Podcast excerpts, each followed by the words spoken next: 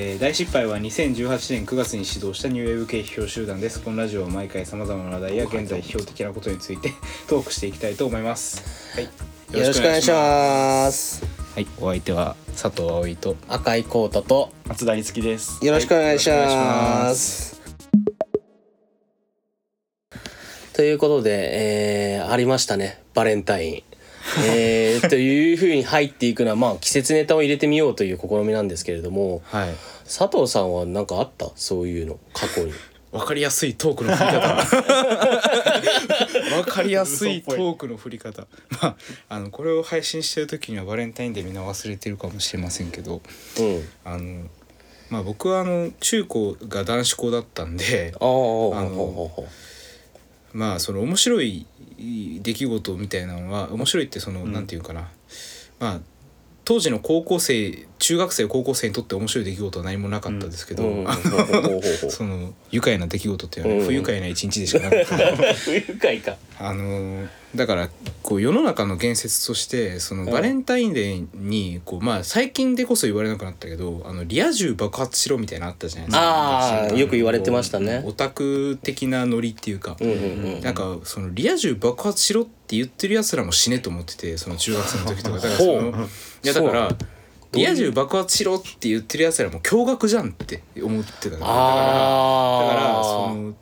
じゅ2月14日にうん。なんかチョコもらえなかった、リア充爆発しろって言ってるけどお前らはでもチョコをもらえる可能性が1%である。なるほど。そう。可能性があると。そう。どんどんなにねゼロに事実上ゼロに近くても、こう権利上というか理念上は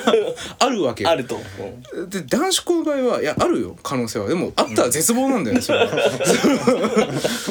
こうでだからあの基本的にあのなんか6年間死んだ目でただの一日として過ごしててでもなんか開き直ってくるんですよね。でなんか、なんかこうだから高1とかこれぐらいになると、うん。なんかみんな結構仲良かったから、僕はわざわざ一駅分バスを乗り過ごして、うん。駅まで行って、うん。で駅の100均で、うん。あのチョコを買って配ってましたよ、えアルフォートでなんかそれであのアルフォートをこうバレンタインデーだから配るわみたいな感じで持っていったら、う奇遇じゃんみたいな感じでなんかそのもう一人のやつもアルフォート持ってて、う同じ思考のやつがいて でなんか僕がそのオーソドックスな普通のアルフォートなんだけどそいつが抹茶味みたいなやつ持ってて、えこんな味もあるんだっていう発見がバレンタインデーにあった、何あるほどこうあるほど交換し合うみたいなでそうそう交換し合って「へえ」みたいな「抹茶味もあるんだ」みたいな。それを思い出として語る今も悲しいいですね。や悲しいですね。なんか。それが唯一の。うんいやだって本当に高校卒業するまではん。なんかおなんかお母さんとその近所のなんか幼馴染の女の子みたいなのがうん。でも幼馴染の女の子とも僕地元中高で出ちゃってるからあんまり関わりがないんですよ。はいはいはい。だからなんかこう小学生の頃とかはなんか結構あげるみたいな感じで持ってきてくれてたのが中高ぐらいから形式的になってきて なんかその向こうの家のお母さんが持ってきてくれるとかなんかその なんか何お歳暮みたいな。いやそうそうそう。そういう感じになってて。特に向こうの女の子とも喋ることないから。ああまあなくなってっちゃうのよね。ないし、うん。だからただなんか形式的になんか多分向こう向こうもその女の子が用意してくれてるというよりは向こうのお母さんが多分用意したものをこうこっちにもなんかねじいちゃんとかと一緒に僕渡されて。もう完全にお中元のレベルになってるそう。うん。それだけ。はあなるほどね。でもないんですか？ホワイトホホワイトデーやめバレンタインデー。バレンタインうん。まああるにはあったけどなんかこうガチなやつはそんなにあい回あったかな？ぐらいの感じ、いやだからそのね一回あったかなとかっていうのの余裕がマジでないわけ。そのなんかそのなんか当日ドキドキもしてないわけだから、まあねでもなん可か能性がない。でもねいやでもねそれで言ったらドキドキしてないけどなんかみんな浮き足立ってんのよなんか。何もないそうそうみんなそうそうしてるノーチャンスなのにウキウいやキしてる。そうなんか特にいやまあ高校生ぐらいになるとそれじゃなかったけど中学生ぐらいの時はさまだその小学生の記憶を残してるから。いやだからその女子の記憶は小学生で止まってるんだよこっちは。なるほど。だから 女子の記憶って何？女子の記憶ってなんかやばい概念になってる。いやそそれで言ったらそのいまだになんかこう中高生のん。女子とか見ると怖いもんなんか。いやだから大学生ぐらいからまた合流するから自分の同世代って感じの感覚があるんだけど中高の時にその同世代のお女性とじ同じ時空間で過ごしてないから。あはいはいはいはい。未知なそう。そうなんか怖い。なんか違う生物になってたそうになってだから小学生と大学生のこの大いなる断絶。だいぶでかいですよそうそう。大空域感みたいなのある。そう怖い怖い本当に。女の人。女の人。ちょっと話変わってくる。えなんかあの俺共学だったから小、うん。あの中高ももちろん共学の公立の学校だったから、まあ、いろんな人がいたんだけどなんかね基本なんかお祭りみたいな感じでなんかそのガチであげるみたいなのっていうのはまあやってる人はやってるんだけど、うん。あの基本的に女の子がこう、うん。ブランド物の服とか買うとあの大きな紙の袋とか買うもらうわけじゃない、うん。そこに大量にこう手作りかなんかわかんないけどチョコレート大量に詰めてきて、朝持ってきてもう作るの大変だったみたいな話をしてて、で男子が「お俺らもらえるんじゃねえの?」みたいな感じの なんかこうクラスでねノリで友達でくれるんじゃねえの？みたいな雰囲気が出るんだけど女子に大体みんなこうお互いで交換しちゃうから友チョコってやつだよね。あれ？みたいになって、うん。ちょっとがっかりしてでひもらえる人はもらえるみたいな感じだよね。ノリとしては、だからなんかそんなにこういわゆるドキドキイベントみたいななんかそういうあれではなかった。もうちょっとライトな感じだったい気がする。やいやドキドキしてるやん。もうちょっと腹立いやだからそのいやここっちだこっちはさだからそのそっちの体験込みでムカついてだからあだから結 ムカついてすぎる局いや結局もらえなかったよ俺たちもないのよ。それはなるほどね。わ いや今日もらえなかったみたいな。でなんかこうあれでしょ？なんか帰りにミスドとか行ってさ、うん。カラオケ行ったりするんでしょ？偏見がすごい。そう。かな偏見がすごいからと都会の高校生に対する勝手なイメージ。ミスド行ってさ、でもミスド流行ったあのそう。うん。そうそう東京はそうかもしれない。うん、何それ東京は？いやいや別にそんな高校生ミミスドあるでしょ？いやあるけど別には流行るとかあります？なんかなんかねミスドのそのなんていうのこうなこれこれが美味しいみたいな話で、うん。なんかこう俺はこれ推しみたいな感じのうん。流行り方をした。俺そんなにミスドが好きじゃなかったからそんなに乗ら乗らなかったけど、うん。友達の中では結構ミスド買ってくるとか、うん。なんかそういうのあったね。へまあ大阪にそんな文化ないからね。えうん。いやわかんないけど。わかんないけど。いやちょっと大阪大阪文化がわかんねえ、俺は。いやだからわかんない。だから僕その体験をそのどういうふうに一般化してるのかよくわかんないからなんかもうそういうは話でも。だから、うん。なんか大阪だからとなのか男子校だからなのか中高一貫だからなのかとかそのいろんな線があるかもしれないですね、うん。確かにね。線引きがね。うん、だから、でもまあそんな文化はなかったですよ当然。松田君共学？僕共学です。どうだった？なうんななんやろうな。でも一回もらいましたけどね。それで言うと。でもなんか共学は共学でなん今か佐藤さんが「マジか」絶望的な声で「マジか」っつってでも共学は共学でなんか緊張感あるんですよね。のあるね。うん。なんていうかな。もらえるやつともらえないやつの線引きとかね。あまあまあまあそれはあるわな。なんか女の子でもあげるやつあげへんやつみたいな。いやだからそのもらえなかった屈辱感を味わってみたい。なんかそのいや僕いやいやいや感じてみたいいやいや僕のかそれはねなんかこう何重にも屈折しててだからそのもらいたいとかじゃもはやないのよ。なんかそのもらえないということも含めたイベント性を楽しみたいんですよ出来事を。だから出来事日にちそういう一日あー。だって別にアルフォート交換して食うぐらいって別にただの火じゃん。それなんかうん。そんなのあるじゃんいつでもっていう話。まあ男同士でやらねえかもしれないけど。でも高校のえでもなんかクラくクラスでなんかチロルチョコ配ってくれたりとかはなかった高校の時の方がだからそういうのがなんかもうあの祭りになりますよね、うんそうそうそうそうなんか中学の時の方がガチかもしれない、あそうそうだねそうだね。なんかねあの共学で言うと、うん、俺の記憶割と高校にいた。なんか中学と高校の差異とか知らんからマジで。いやでもあるよあるある。そうそうそうそう。全く同じ英語階級を過ごしてたからその。英語6年間。これがバレンタインがよくしよしもう一度みたいな。いやそう同じものの英語階級だったよ本当にちょっとこの話こんぐらいでいいんじゃない？じゃあまあまあ本次本題移ろうか、はい、はい。というわけで本題に入っていきたいと思います。はい。えー今回はですね、えー大失敗散歩。はい。企画の名前忘れちゃった、大失敗散歩。大失敗散歩で。であの大阪はですねあの中之島にある国立国際美術館に行ってまいりまして、でインポッシブルアーキテクチャー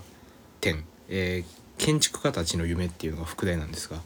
あ、これに行ってきたと。はいいうことでで、えー、とインポッシブルアーキテクチャー展自体はですね、えー、と埼玉県の埼玉県立近代美術館から始まって、えー新潟広島と回って、まあ、最後今大阪でやっているっていう状態なんですけど、まあ、軽くその先にどういう展覧会だったのかっていうのを概要を説明します。いいですか、はい、はいお願いします。えーとまあ、その実現えインポッシブルアーキテクチャー展っていう名前からしてですね、まあ、分かる通り、まあ、その今までその建築っていうのは基本的に図面を描いて建築家が図面を描いてでそれをあのコンペであのこういう建物を建てるんですけどどういうデデザインあるいはどういう設計にしましょうっていうのをまず募ってどどれを建てるっていうのを決めてでそれが実際に施工されるっていうそういう流れなんですけど、まあ、そのうちでこうあの実現しなかった建築のですね図面であるとか模型であるとか、まあ、アイディアをまあいろいろ集めてかなり多く豊富にこう展覧展覧会でこうまあ展示してあると。そういうような美術展だったわけですけどまあその実現しなかったというか、まあ、実現しない建築っていうのはですねいわゆるその業界ではアンビルトって言われていてそのまあアンビルトっていうのは普通こうコンペでこう落ちた案っていう意味ですごく悪い印象を与える言葉なんですが、まあ、例えばそのこの間のあの新国立競技場問題でその途中で、えー、と一回コンペで選ばれながらですね落ちたザハ・ハディドはそのアンビルトの女王っていうあだ名がついてたぐらいなんですけど、まあまあそういうあのアンビルトっていうのはむしろ悪い印象を与える言葉なんですがそのまあ、それをこのインポッシブルアーキテクチャってあえて言い換えることで、まあ、その建築のこう可能性と不可能性というまあその分割分別っていうのをまあ問う問い直す作業っていうところまで昇華させてあげると。でだからそこではむしろその単に立たなかった単にこうちょっと案として劣っていて、他のものよりも良くなかったっていう印象よりもむしろまあその物理的な可能性をこう超えた理念とかまああるいはこう理念ともい言えないようなこう純粋なこう空間感覚みたいなものをが、まあ、そこではまあ見られると、まあ、それがまああのある種のこうユートピア的な こう図面を多くあの印象としてあの印象としてユートピア的な印象を与える図面を多くなんか展示していたようにあ見えると。で例えばその アンビルトっていうかまあインポッシブルアーキテクチャの最たるものがいわゆるロシアのアバンギャルドっていうものなんですがそのマレービチのえーとまあ、非常に純粋に幾何学的な設計丸とか円円柱とかそのだけでできていると。円柱とかその立方体だけでできているっていうそのもともとその幾何学え抽象絵画の技法を建築にこう転用したものようなものとか、まあ、そのタトリのその第三インターナショナル記念塔のまあ人類をその、まあ、引力から解放するみたいな、うんうんうん。まあ、そのこれは実際にけんあの検索して見てもらった方がイメージつきやすいと思うんですけど、あの第三インターナショナル記念塔っていうので、うん、まあそういう感じでですねその本当に建築家たちのまあ夢見たものをまああの実現はしなかったけれどもその夢を垣間見る、まあ、そういう企画だったかなという感じで、ようやくはこんな感じでいいと思うんですがはい。まずその全般的な印象としてはどうでしたか？うん。えっ、と僕はまあ例のごとくあのこの国際、えー国立国際美術館うん。自体も行くのが初めてだったので、うんあのまあ非常に楽しみにしてきたんですけれども、ん。あのまあ地下にあるっていうのがまずびっくり。結構深く降りていくんだよね。うん。でまあなんだろうこうそもそもあの、まあ、そんなに美術展に対するそのなんて言うんだろうこう経験もそう僕はそんなに多くないんだけどうん。あの、まあ、そもそも建築家の、まあ、建築についての展示会っていうのが非常に、まあ、そもそも新鮮だったっていうのが一つと。まあ、あとはあのー 建築というからにはやっぱりなんかこう模型とかいっぱいあんのかなってすごい先入観を持ってたんだけどやっぱりその設計図、まあ、さっきいろいろ説明があったように、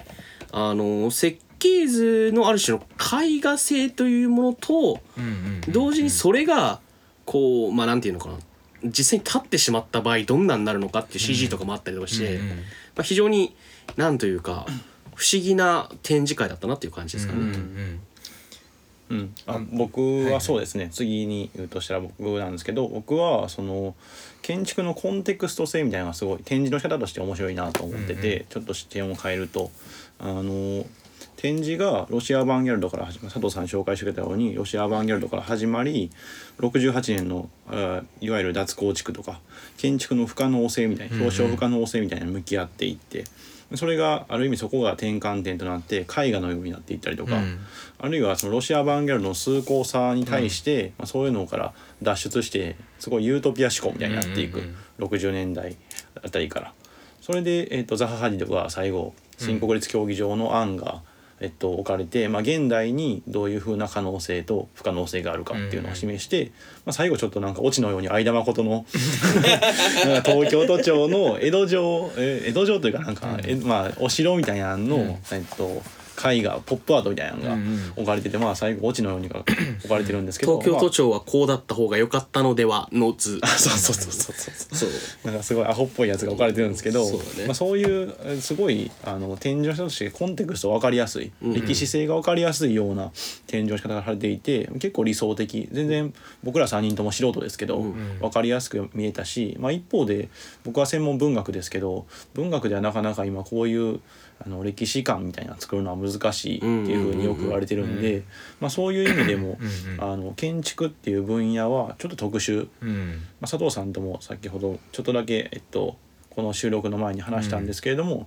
建築っていうのはすごい前の先行者のうんうん。建築建てたものを踏まえて何かしらあとやっていくっていうのはすごい強い分野うん。であって、まあ、そういうのがすごいこの展示も意識されたようなうん。展示になっていて、まあ、入門者でも分かりやすくうんうん。見えるんじゃないかなと思いました。そうですね。まああの哲学史とかと似てるんですけど、割とこうなんかそのジャンルの中での自己言及というかそのジャンル内言及のうんうんうんうこうん。歴史っていうか、まあ、それがいわゆるその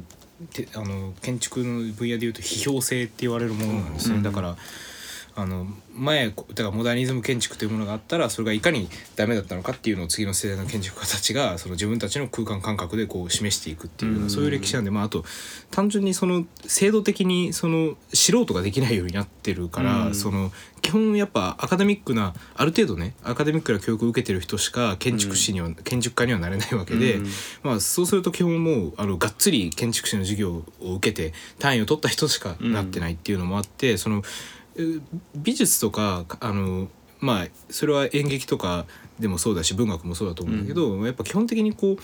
その一人天才が現れたらこうすごくその人の感性で全部をこう切っていくみたいなこともあり得るジャンルとはちょっと違うのかなっていう、うん。なまあ、そういう感じですね。でまあ僕自身の印象としては、まあ、あの単純に一番初めに言ったようにめちゃくちゃ豊富でその図面とかが、でかなりあれ全部ちゃんと見ると疲れるなっていそううのだね。は思いました、1時間以上かかったんじゃないかな全部。いやもっとかかともった。2 2時間ぐらい2時間ぐらいかかった。よ、うん。うん。結構急ぎ足で見ても2時間かかったかなって感じ、うん。そう。あれはかなり全部ちゃんと文章を読んで考えていったらかなりもう一日のことになってしまうなって、はい。まあそんな感じで僕は結構楽しみにしててですね、うん あの今回のでしょう。うん、あの去年あの去年別のその展示会であの行った時にこれの張り紙があってこれはぜひ行かねばならないということで、去年からもうこのお二人を誘っていて そうだ。そうう。んそうだ。そうそうそうそう。そういう感じだったんですが、こうん。こからはですねこうそれぞれまあ印象的だった作品について、はいまあ、多少あの意見を述べようということなんですが、うん、どうえーっですか、と僕からなんですけど、ん。まあ僕は567年ぐらいの作品で、えっと例えば一つはあの岡本太郎が1957年に雑誌総合で「僕らの都市計画」という座談の座長をやってたと。うん。でこれがいあの丹下健三とそれからまあいろいろなあのプランナーとかで小説家の中に安倍工房とかが参加してたりする、うん。その前でまあなんかこうなんていうかこう岡本太郎が都市計画についてこうプレゼンをするっていう会があったと。でまああの非常にそれがまあなんていうのかな。いわゆるモダニズムの都市計画っていうのは基本的にまあモダニズム建築と同じで、うん。こうある種抽象的な多目的な空間幾何学的な空間っていうのがこうまあ無目無目的にというか、中心性を持たずに広がっていくような空間っていうのが、まあ一般的にそういうふうに言われている。で一方で、あのー岡本太郎何考えるかっていうとあの皇居を中心としてあのーなんていうのかな環状線でこう、えー池袋だったり新宿だったりあるいは渋谷、えー品川あるいは亀,、えー亀戸あかとか日暮里とかあたりをこうぐるっと囲むような形で同心円状に広がっていくようなこう都市設計っていうのを彼は考えてたと。うんでまあそういうなんていうのかな皇居を中心にするあたりとかもそうなんだけど、まあ、非常に象徴論象徴性のあるこう空間把握っていうのをしてて、うん。これ明らかにプレモダンな、まあ、あのうん。感覚に基づいてるというふうに言えると思うんですね。うん。で、まあ、こういった反近代主義みたいなものっていうのは、まあ、岡本太郎の特徴的なところはあると思っていて、まあ、この辺は正直言ってあのこの間「太陽の塔」の回もやったけど第4回ね。そうそうそうそうそう、まあブレないなという感じではあって、まあ、あんまり変わらんかなという感じはしたんだけれども、あの何が面白かったかっていうと別に岡本太郎のこのなんていうの都市計画自体が面白かったっていうよりもあのこの展示会全体を通して見るとあの基本的にはモダニズムの、なんていうのかな理念性にのっとった、あの作品っていうのを非常に多く感じたんだけれども、あのその中で一つだけ若干空気読んでないやつがあるみたいな、んなん。かそういう印象を受けた。うん。っていうのが、まあ、岡本太郎っていうのはそこにいる、まあ、なんていうのかな。こういうとすごい陳腐な言い方な異端な感じはしましたね。うん。ある意味なんかねこうまあ素朴というか言い方が難しいんだけど難しい、そう。あのそのなんだろうモダニズまあモダン建築にこう反旗を翻してた人と比べてもなんていうかなすごくこう子供が夢に見る街というか、そうそうそんな感じですよねなんか、ううんん。うんうん。それに近い感じがしたな。うん。ともう一個挙げると同じく1956年から1974年までどうやら続いてたみたいなんだけども、うん。あのコンスタン・ニーベン・ホイスっていう人の、まあ、ニューバビロンっていう、まあ、あの建築名なんだけれどもあのこの人はなんか結構不思議な人であの1957年にあのギールボールあのシチュアニスシチュオ毎回言えねえんだこれ。あの状況主義者フランスの、のにに、えー同調していくような流れに乗った人で、でこうある種えーまあ都市の中でいかにこうなんていうのかな自然な身体性というかこう遊べる身体性みたいなものを獲得していくかみたいなことを考えていった結果こういろいろな形の建物セクターって呼ばれるような形の建物をこう横に横に横にっていう感じでん。広げていくんだよね。うんうん。で、まあ、その中でこうなんていうのかな。その後にまあホイジンガのホモルーデンスとかに影響を受けたりとかしながら、こう人はいかにしてこうなんていうのかなオートメーション化つまり機械化されていくような都市社会の中で、うん。いかに遊べる身体をこう獲得するかみたいなことをうん。考えていた、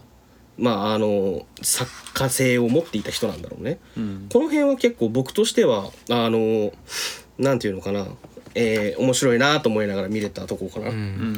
この2点ですかね僕が言いたいの。多分横に横にっていうのもまあそのどういう意図があるか分かんないけど、まあ、今から見るとそうこう高くね積み上げていくような建築に対して、むしろ平等性がこう強調されるような、うんまあそういうようなもののイメージなのかな？でセクターとかもそのある種その団地みたいな形で確一化された建物ではなくて非常に不均一な。そうね。だから長屋とかのイメージじゃなくてなんか一個ずつ別の建物が横にずっと並んでるような。そう。継ぎはぎされていく感じだよね。うん。パッチワークというか。まあ横に行くのは過疎的なんですよね。だからつまりねうんうんうんうん。うんどんどん広げていけるという。うんうん。そういうまああのある意味たたこういう言い方あれなのかしら大陸的というかうん、なんかこう僕が見た時はヒッピーっぽいなと思いましたあーまあまあまあそういうニュアンス単は十分あると思う。単純に色合いとかのレベルでもねなんかすごくすごいいやだからすごいこれ色とりどりじゃないですか。ピンクだったり、ピン黄色だったりとかね。黄色だったり。うんうんうんうん。そうね。あのーこういうなんかこう自分の、えー建物のなんか写真写真というかイメージ図みたいなものの他にこうある種抽象画みたいなものもあるんだけど、そうそうもともとこの人画家なんですよね確かね。うんうんうん、だからそのポートフォリオみたいなのを見ると結構原色のカラフルみたいなうん。感じの色合いが使われてたりとかっていう作品が僕は結構見てて面白かったかな。えっと、じゃあ次は僕なんですけど僕が見て面白かったなって思うのはメタボリズム運動をちょっと紹介しようかなと思ってます、メタボリズム運動っていうのは日本で唯一の建築運動なんたらイズムっていうふうについての中では日本で唯一みたいです。っていうので今回もまあそのえっと、主催者側の、えっと、発言だったんですけど、まあ、インポッシブルアーキテクチャーっていう、えっと、企画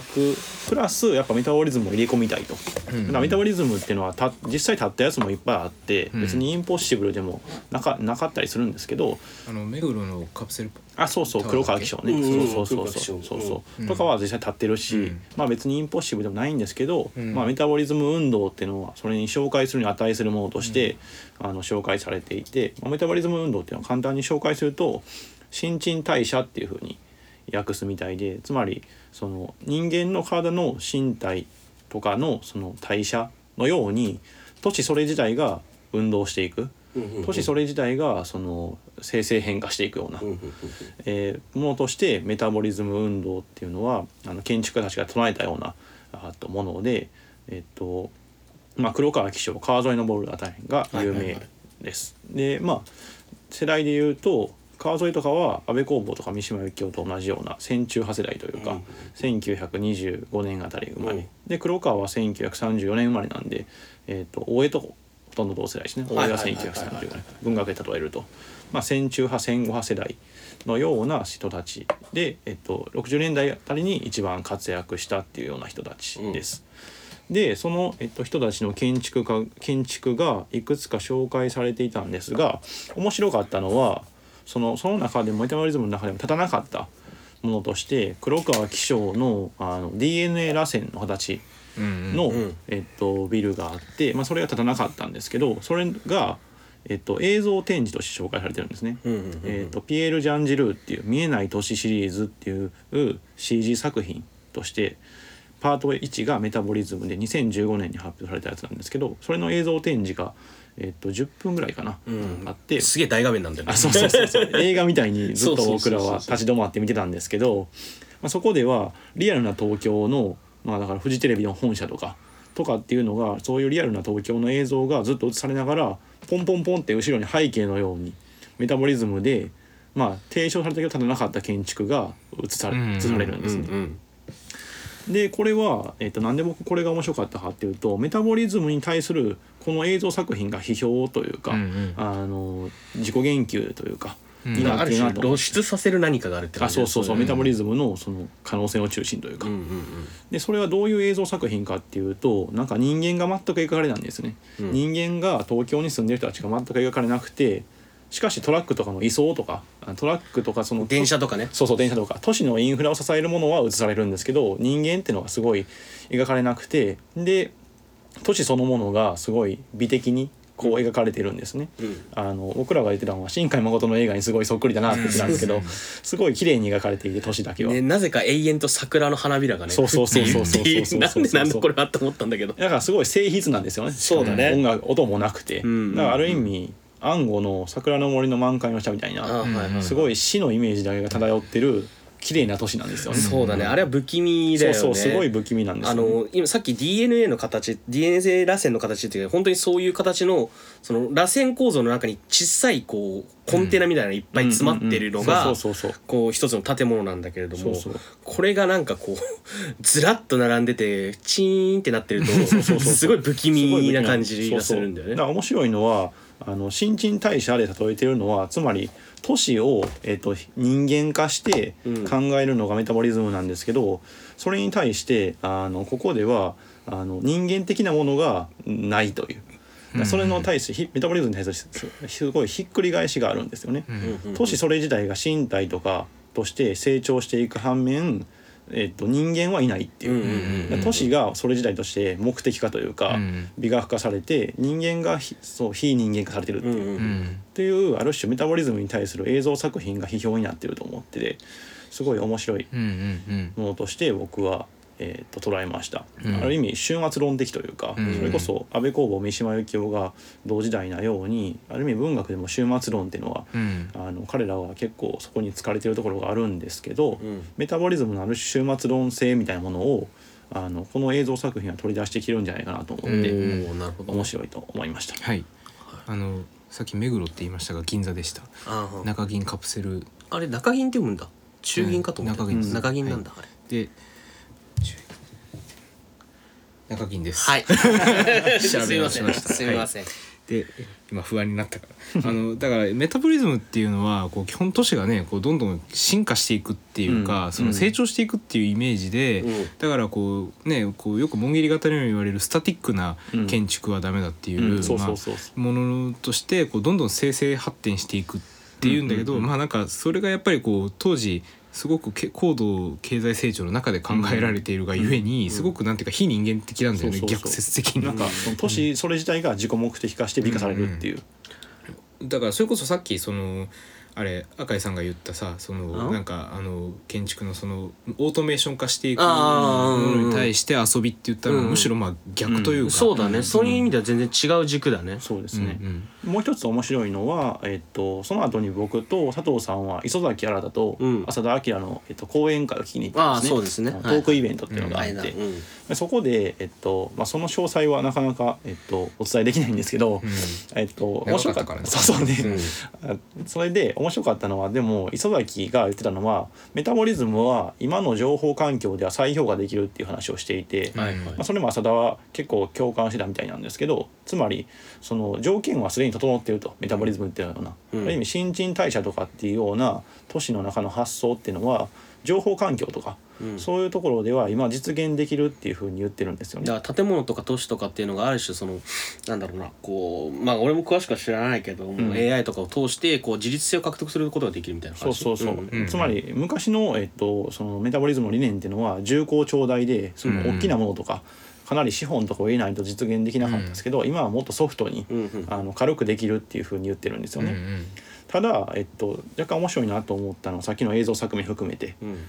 えっと、磯崎新っていうのは実は一番最もその終末論的な人間なんですよね。んつまり彼の、えっと、68年の作品っていうのは再び廃墟になった広島って言ってはいはい。あの広島の原爆が落ちたあの世界の中に、えっと、なんかドローインうんとなんか投影してるんですよね。あの、自分の建築作品が投影した作品が有名で、まあ、これも調べてもらったらすぐ出てくるんですけど、だメタボリズムを再解釈する磯崎のうん情報空間の提唱うんうんもある種すごい非人間的な、うんうんうん。ある種終末論的なものとしてあのあって、まあ、そこに、えっと、すごい磯崎も疲れてるしある種日本の建築思想みたいなのも疲れてるんじゃないかなっていうのは、まあある種廃墟をなんかこう究極のところにするようなそうそうそうこうまあ本当になんていうかなあの終末論的だし否定心学的なというかまあそういう空空虚さをねこそう伴った建築ということですね。あともう一点だけちょっと長くなるんですけど、はいあのウイルスの話でなんかコロナウイルスが今めっちゃ流行ってるんですけどあそうそう。磯崎新とはなんか浅田明の基本的に建築の話ともう一つ走ってたのはなんかウイルスの話を。なんかなんか磯崎がすごいコロナウイルスに対してなんかすごい興奮しててなんかこういろんな意味ででなんかこうコロナウイルスモデルの都市みたいなこととか言い出したりとか。今一番必要なのはそれだみたいな。うん結構ねやばい感じだったね。そうそう。なんかそれもなんかある種その終末論というか、うん。パンデミック都市っていうのを磯崎はその時言っていて、それのモデルがなんか「アキラと高架機だ歌ってるエヴァの話をしてて。そうそうなんかすごいアニメとかのねそうそうそう。話を磯崎明が磯崎新がしてて、うん、でか、うん。ん。やっぱそこでもやっぱりそういうアニメ的なものが描くのもやっぱりあの終末論というか「アキラとか特にそうですけどね、うん。2000えっと何年でしたっけ？まあネオ東京ってのが潰れるって話、あ東京が潰れてネオ東京になるって話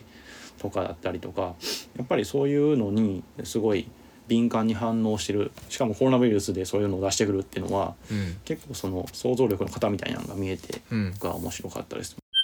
最後にまあ僕の方から言うとあのまあ一番初めになんかこう要約した中で言ったようにこう、まあ、基本その建築の可能性不可能性をこう再考するというか、まあ、そういうところにこのなんか全体の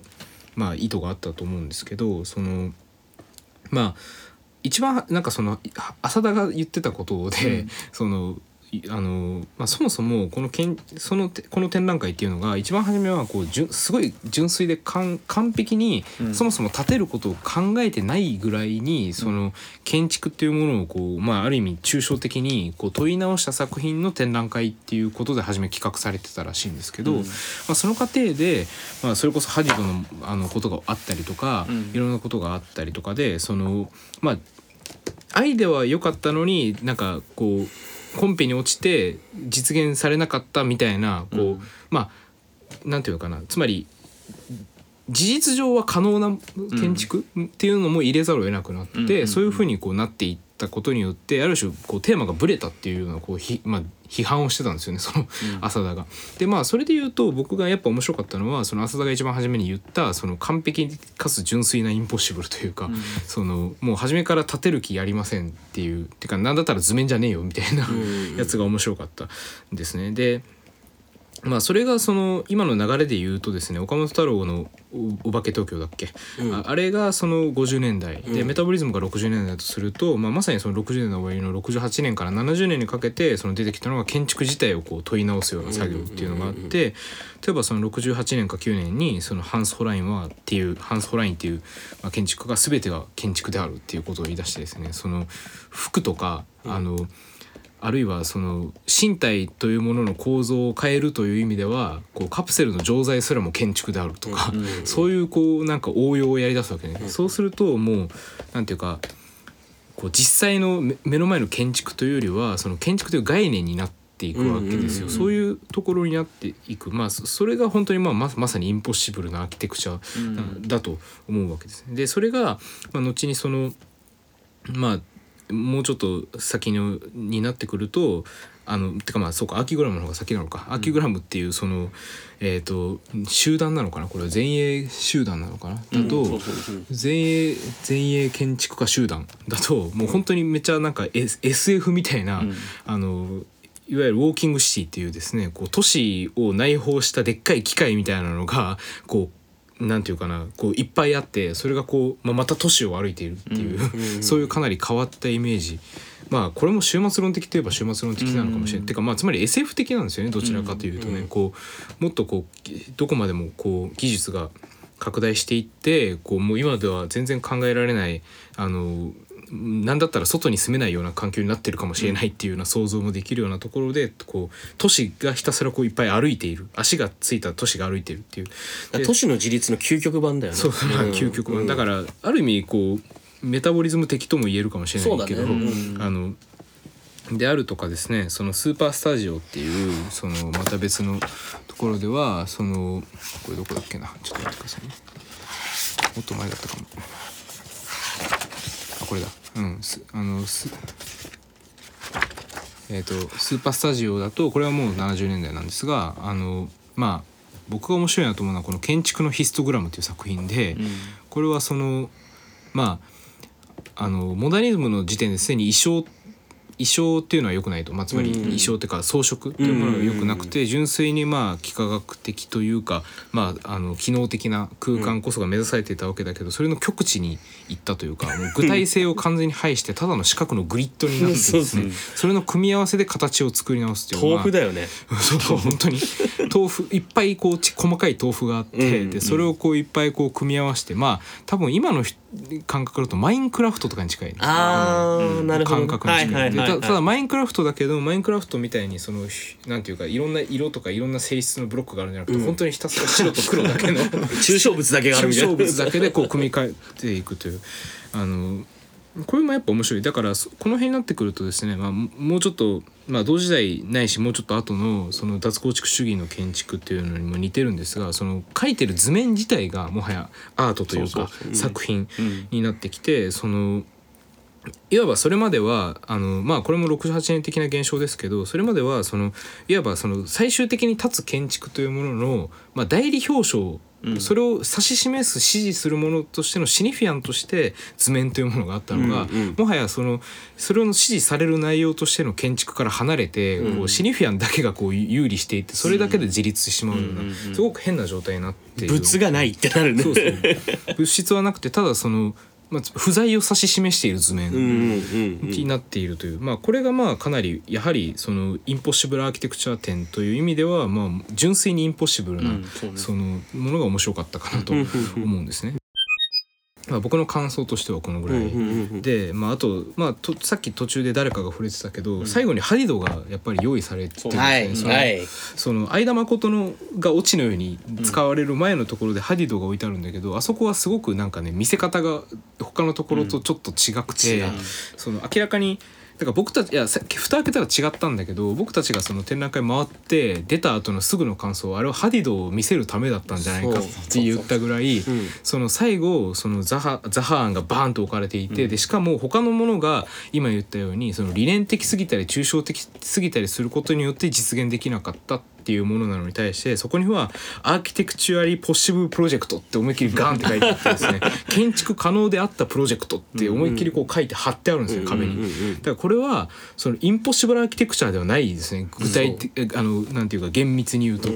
だからこれは建築可能だったのにいわばインポッシブルにさせられてしまったっていう意味ですごくこう政権批判というかそのザハ・ハディドのその。図面のまあ採用とそその後採用されたものをさらにボツにするっていうなんかその一連の2005年ぐらいからの流れに対するまあまあこれをこのハディドの話は後からどうも付け加わってきたみたいなんですけどね。うんであって、うん。だからあのーインポッシブルアーキテクチャのインポッシブルになぜか全部斜線が入ってんだよね。だから俺これ何なんだろうってずっと思ってたんだけど、あれ見てすごい納得がいったというか、うんうんそういう風な解釈ができる並び方だったし、うんうんうん。あのそのさっきのえっと岡本とあ岡本じゃないごめんえーっと誰だっけえっとさ最後に来るやつ。うんハディド？ああいあい相田誠相田誠うん。相田誠のやつはあのなんていうの出口にちょこんと置いてあるだけなんです正直、で、あの一連の作品をバーって見てみて、一番奥にドンと構えてるのはザハなんだよね、そうそう。ねだって映像展示もあってであの何模型もあってで説明書きもあってっていう。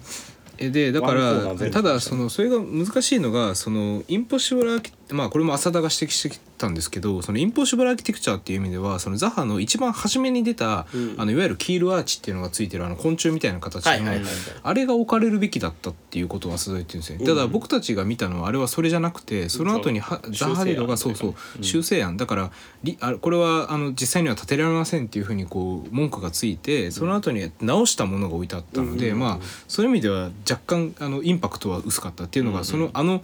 直した後の修正案っていうのはかなり評判悪くてですね、そのハディドを見出したって言われる磯崎新ですらなんか鈍重な亀のような姿になったとかって言って批判してたんです。でその亀はこう沈みゆく日本からなんか逃げていくのだろうみたいなよくわかんないこと言ってた なんでそれは。謎のポエジー。うん、まあだからそういう意味ではなんかすこうまあ実際っていうかインポッシブルアーキテクチャっていうのを僕見た瞬間から勝手な先入観でこれはハディドを救うためなんじゃないかって思ったんですね、そのハディドっていうのは最近死んじゃったし、そのそれで建築が暗殺されたっていうふうに言われてたけども、磯崎によって。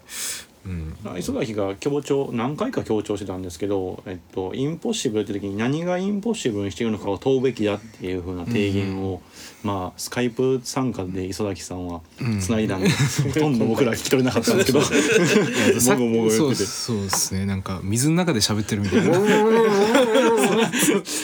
まあかろうじて聞き取れたのは何がインポッシブルにしてるのかっていうのを問うべきだって話をしてて。でつつまりあの最近の話でもそうですけど第三インターナショナルとかはもともとそんなに建てようと思ってないと。うん。うん。で脱構築とかもまあ実際はそこまで問う、えっと、つまり絵画のように描こうとしていたら,、らそこまで、えっと、建築っていうのを可能だと思ってないと。うん。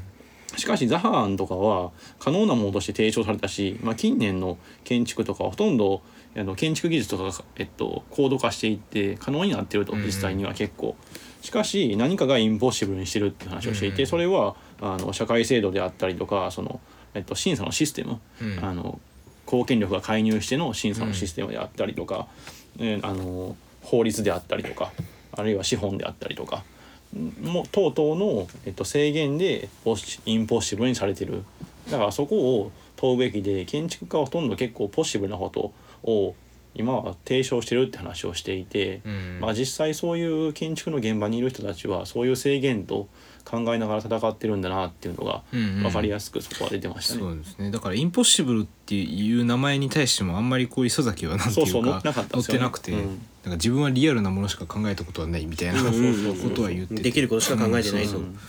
実際の東こ東京都庁案だったかな？あれがその磯崎の案ものあそう展示されてたけど、うん。あれもまあなんか別になんか可能なもので無理してる感はあっなかったね。でなんかあれはあの会場で聞いた話だとそもそもあんなのは絶対丹下が作るっていうのが初めから決まっててへー。決まっあのそんなものはこう見てたら分かるんだ。だだからこそその磯崎新はかなり斬新なうん。こう提唱をしたんだっていううん。そのそういうことですね。うん、あ磯崎のインタビューとかも読んでて思いますけどだから行き過ぎ建築っていうのが行き過ぎてもうただ単に海外にあったってことに対してもすごい屈託というか、うん。あの磯崎のなんか問題意識があるんでしょうね。だから脱構築主義も批判してたりしそうそうそうそうそうそうそういうのでかなりなんか僕的には実りはあったというか、うんうん。面白かったんですけど。なんか見通しがいろいろ出るような建築展でしたね今回。なんかこうあと個人的にはあの僕は建築マジで詳しくないし全然知らないんだけれどもあの説明書きがかなりその思想史哲学文学のによく出てくるようなタームを結構使ってくれてるから、読めなくはないというか分からなくはない感じになる僕としては。だから結構そのさっき松田君があの歴史的な見通しということを言ってたけども、なんていうのかな素人目に見てもこうあなんかひこういう流れがあるんだねとか、うん。っていうのが結構普通に読み取れるような作品の並びだったんじゃないかなっていうので、んん非常に勉強になるという感じでしたね。僕と意識ってね。楽しむにはちょっとまだ早かったな俺はっていう感じで。一番歩くの早かったですもんね。めっちゃ早いと思う。僕めっちゃ置いてかれて 最後あんま見れんかった。いや別にゆっくり見てくれたらいいのにとは思いつつも、うん、いやあの2人に対してね。うん。まああのそんな感じで普通に楽しんでしまったんですがまあただつそう疲れすぎて、うん。あのコレクション展は見れなかったそうだね。なんか毎回なんかなんかこう散歩の時はそうなんですけどなんかこう心のところでは喋らなきゃと思って見るから、なんかそこにすごい集中力を使っちゃって。結構ね一生懸命になる そうなんかコレクション店ねあの同じ値段でっていうかそのついてきたんだけど見れなかったっていうっていうわけで、えー、と3月15日までやってるんでぜひ見てください、うんぜひ。はい、ぜひ。ということで。お金はもらってませんよ。ま国立国際美術館からね。回し物ではないみたいなはずっていう感じですか？はい。じゃあ。じゃあ、ありがとうございました。ありがとうございま閉めんの早くない？した今回さっと閉めましたね。はいじゃあお疲れ様です。どれぐらい？